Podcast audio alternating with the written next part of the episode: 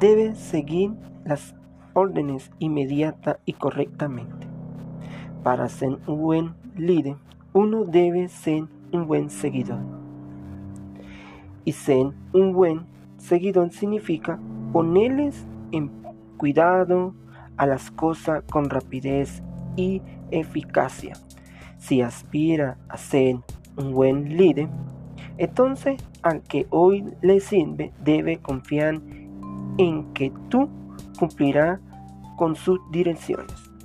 Aquí están algunas claves sencillas que te ayudarán a ser un mejor seguidor para algún día que pueda ser un buen líder. Punto número uno. Asegúrate de tomar nota de todo.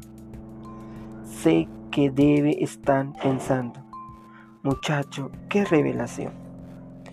Pero, deseamos, prácticos, Dios mandó que todo fuera escrito para que así nada se olvidará. No nos atrevemos a hacer menos de lo que Dios hizo. Apunta las órdenes de tu líder como un mesero. Toma las notas de comida. Asegúrate de que tu líder reciba exactamente lo que pidió. Punto número 2. Pide a tu líder que te explique lo que no entienda. Asegúrate de que tiene la información correcta antes de comenzar a cumplirlas. Muchas veces presentamos mal a nuestro líder porque malinterpretamos lo que él dijo. Punto número 3. Trata de que tu órdenes sean prioritarias.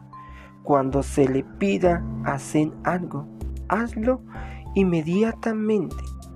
Es de bendición para mí cuando mi secretaria es eficiente.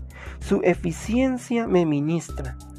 Tú tendrás los mismos resultados cuando ponga empeño y cumpla tus instrucciones rápida y correctamente.